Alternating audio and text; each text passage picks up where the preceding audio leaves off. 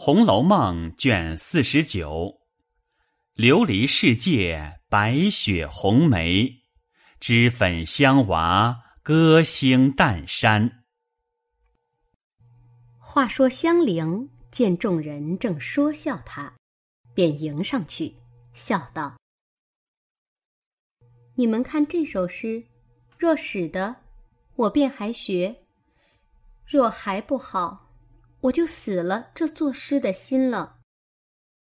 说着，把诗递与黛玉及众人看时，只见写道是：“京华玉眼料应难，影自涓涓破自寒。一片真敲千里白。”半轮鸡唱五更残，绿蓑江上秋闻笛，红袖楼头夜已阑。博得嫦娥应自问，何缘不识永团栾？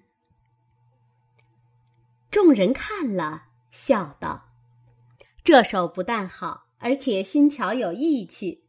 可知俗语说：‘天下无难事，只怕有心人。’社里一定请你了。”香菱听了，心下不信，料着是他们哄自己的话，还只管问黛玉、宝钗等。正说之间。只见几个小丫头并老婆子忙忙的走来，都笑道：“来了好些姑娘奶奶们，我们都不认得。奶奶姑娘们，快认亲去。”李纨笑道：“这是哪里的话？你们到底说明白了，是谁的亲戚？”那婆子丫头都笑道：“奶奶的两位妹子都来了。”还有一位姑娘，说是薛大姑娘的妹子；还有一位爷，说是薛大爷的兄弟。我这会子请姨太太去呢，奶奶和姑娘们先上去吧。说着，一进去了。宝钗笑道：“我们薛科和他妹子来了不成？”李纨笑道。或者我婶娘又上京来了，怎么他们都凑在一处？这可是奇事。大家来至王夫人上房，只见黑压压的一地，又有邢夫人的嫂子带了女儿秀烟进京来投邢夫人的，可巧凤姐之兄王仁也正进京。两亲家一处搭帮来了，走至半路泊船时，遇见李纨寡婶儿带着两个女儿，长名李文，次名李启，也上京。大家叙起来，又是亲戚，因此三家一路同行。后有薛蟠之从弟薛科。因当年父亲在京时，已将胞妹薛宝琴许配都中梅翰林之子为婚，正欲进京发嫁，闻得王仁进京，他也随后带了妹子赶来，所以今日会齐了，来访投个人亲戚。于是大家见礼叙过，贾母、王夫人。都欢喜非常。贾母因笑道：“怪到昨日晚上，灯花爆了又爆，结了又结，原来应到今日。”一面叙些家常，收了带来的礼物，一面命留酒饭。凤姐儿自不必说，忙上加忙。理完、宝钗。自然和神母姊妹叙离别之情。黛玉见了，先是欢喜，后想起众人皆有亲眷，独自己孤单无已，不免又去垂泪。宝玉深知其情，十分劝慰了一番，方罢。然后，宝玉忙忙来至怡红院中，向袭人、麝月、晴雯笑道：“你们还不快着看去？谁知宝姐姐的亲哥哥是那个样子，他的叔伯兄弟形容举止另是个样子，倒像是宝姐姐的同胞兄弟似的。更奇在，你们成日家只说宝姐姐是绝色的人物。”你们如今瞧见她这妹子，还有大嫂子的两个妹子，我竟形容不出来了。老天，老天，你有多少精华灵秀，生出这些人上之人来？可知我井底之蛙，成日家只说现在的这几个人是有一无二的，谁知不必远寻，就是本地风光，一个赛似一个。如今。我又长了一层学问了，除了这几个，难道还有几个不成？一面说，一面自笑。袭人见他又有些魔意，便不肯去瞧。晴雯等早去瞧了一遍回来，带笑向袭人说道：“你快瞧瞧去，大太太一个侄女儿。”宝姑娘一个妹妹，大奶奶两个妹妹，倒像一把子四根水葱。一语未了，只见探春也笑着进来找宝玉，因说：“咱们诗社可兴旺了。”宝玉笑道：“正是呢，这是一高兴起诗社，鬼使神差来了这些人，但只一见。”不知他们可学过作诗不曾？探春道：“我才都问了问，只是他们自谦，看其光景，没有不会的，便是不会也没难处。你看香菱就知道了。”晴雯笑道：“他们里头，薛大姑娘的妹妹更好，三姑娘看着怎么样？”探春道。果然的，据我看来，连他姐姐并这些人总不及他。袭人听了，又是诧异，又笑道：“这也奇了，还从哪里再寻好的去呢？我倒要瞧瞧去。”探春道：“老太太一见了，喜欢的无可不可的，已经逼着咱们太太认了干女孩了。”老太太要养活，才刚已经定了。宝玉喜的忙问：“这话果然吗？”探春道：“我几时说过谎？”又笑道：“老太太有了这个好孙女儿，就忘了你这孙子了。”宝玉笑道：“这倒不妨。”原该多疼女孩些是正理。明儿十六，咱们可该起社了。探春道：“林丫头刚起来了，二姐姐又病了，终是七上八下的。”宝玉道：“二姐姐又不大作诗，没有她又何妨？”探春道：“索性等几天，等他们新来的混熟了，咱们邀上他们。”岂不好？这会子，大嫂子宝姐姐心里自然没有失信的。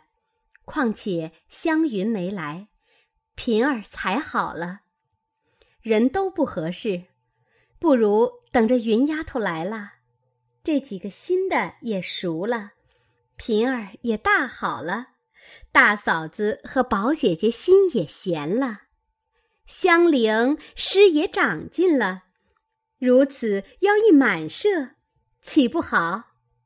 哎，咱们两个如今且往老太太那里去听听，除宝姐姐的妹妹不算外，她一定是在咱们家住定了的。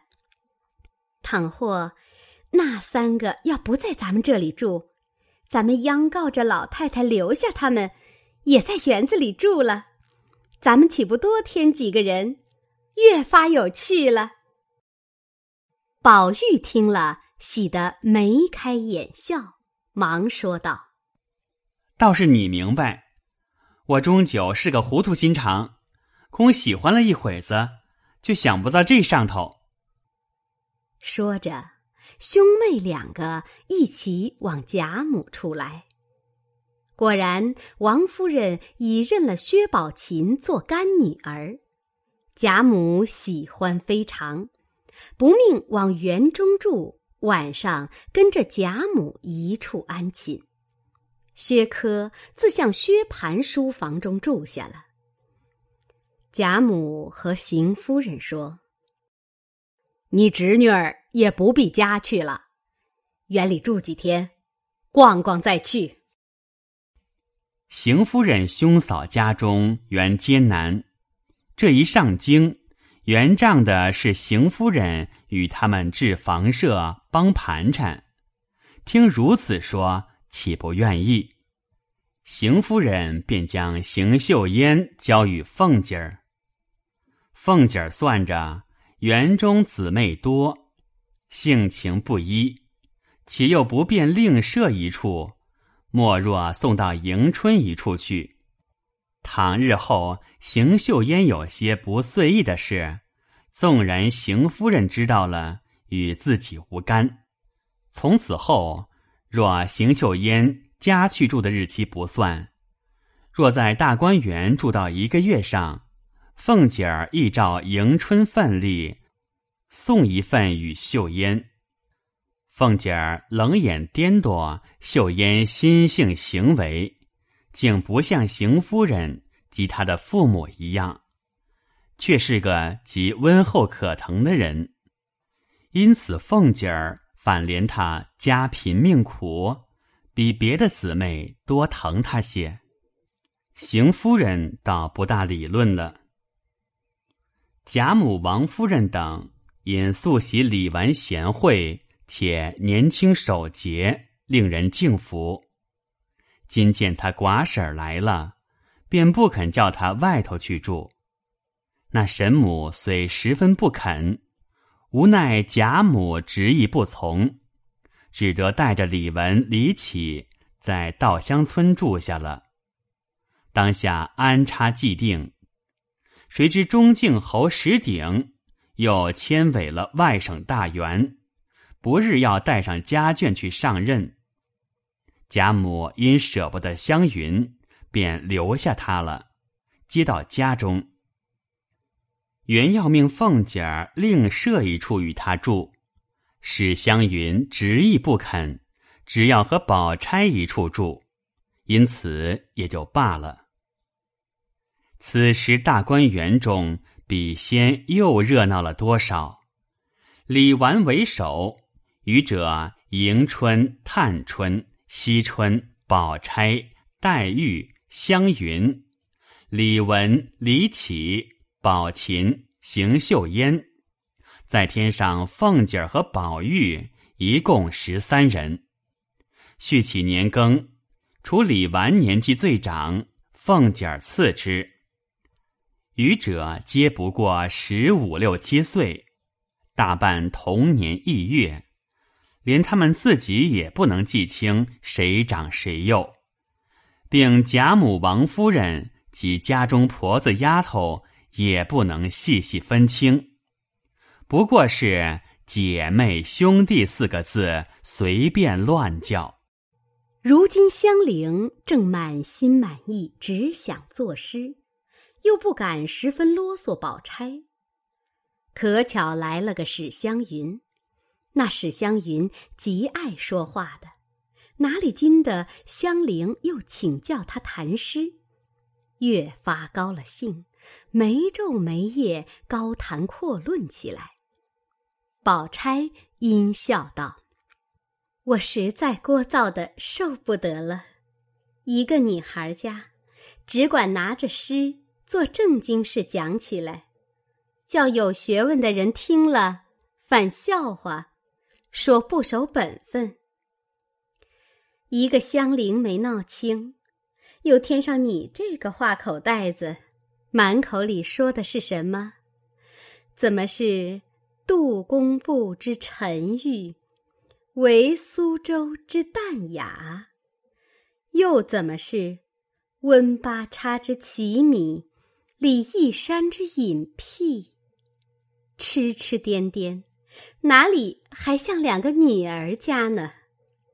说的香菱、香云二人都笑起来。正说着，只见宝琴来了，披了一领斗篷，金翠辉煌，不知何物。宝钗忙问：“这是哪里的？”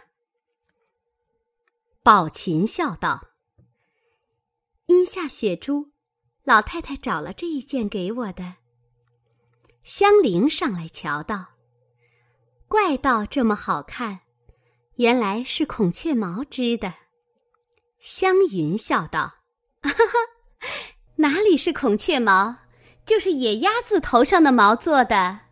可见老太太疼你了，这么样疼宝玉，也没给他穿。”宝钗笑道：“真真俗语说的。”个人有个人的缘法，我也再想不到他这会子来，既来了，又有老太太这么疼他。湘云道：“你除了在老太太跟前，就在园里。来这两处只管玩笑吃喝，到了太太屋里，若太太在屋里，只管和太太说笑，多坐一回无妨。”若太太不在屋里，你别进去，那屋里人多心坏，都是耍咱们的。说的宝钗、宝琴、香菱、莺儿等都笑了。宝钗笑道：“说你没心，却有心；虽然有心，到底嘴太直了。我们这琴儿，今儿。”你竟认她做亲妹妹吧？湘云又瞅了宝琴，笑道：“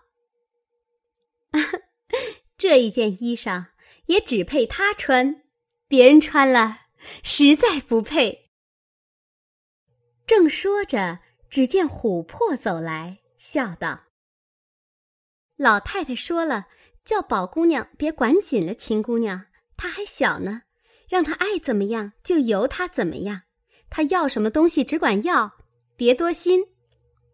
宝钗忙起身答应了，又推宝琴道：“你也不知是哪里来的这段福气，你倒去吧。仔细我们委屈了你，我就不信我哪仙儿不如你。”说话之间，宝玉、黛玉进来了，宝钗犹自嘲笑。湘云阴笑道：“宝姐姐，你这话虽是玩儿，却有人真心是这样想呢。”琥珀笑道：“真心恼的再没别人，就只是他。”口里说，手指着宝玉。宝钗、湘云都笑道：“他倒不是这样人。”琥珀又笑道：“不是他，就是他。”说着，又指黛玉。湘云便不作声。宝钗笑道：“更不是了，我的妹妹和她的妹妹一样，她喜欢的比我还甚呢。她哪里还恼？你信云儿混说？”他的那嘴有什么正经？